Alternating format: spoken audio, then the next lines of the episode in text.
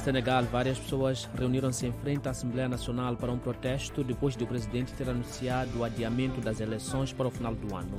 A polícia disparou gás lacrimogêneo para dispersar os manifestantes. Namíbia, o vice-presidente Nangolo Mbumba tomou posse como presidente da República após a morte no domingo do presidente Adi Jengob. África do Sul, a população do município de Alexandra, em Joanesburgo, atendeu ao último apelo para o recenseamento eleitoral presencial. A África do Sul enfrentará a Nigéria, enquanto a República Democrática do Congo enfrentará a anfitriã Costa do Marfim nas meias finais da Taça das Nações Africanas. África do Sul, a cantora sul-africana Tyla lançou um novo videoclipe que complementa a sua música lançada em dezembro. No domingo, Tyla ganhou um Grammy pela sua música Water.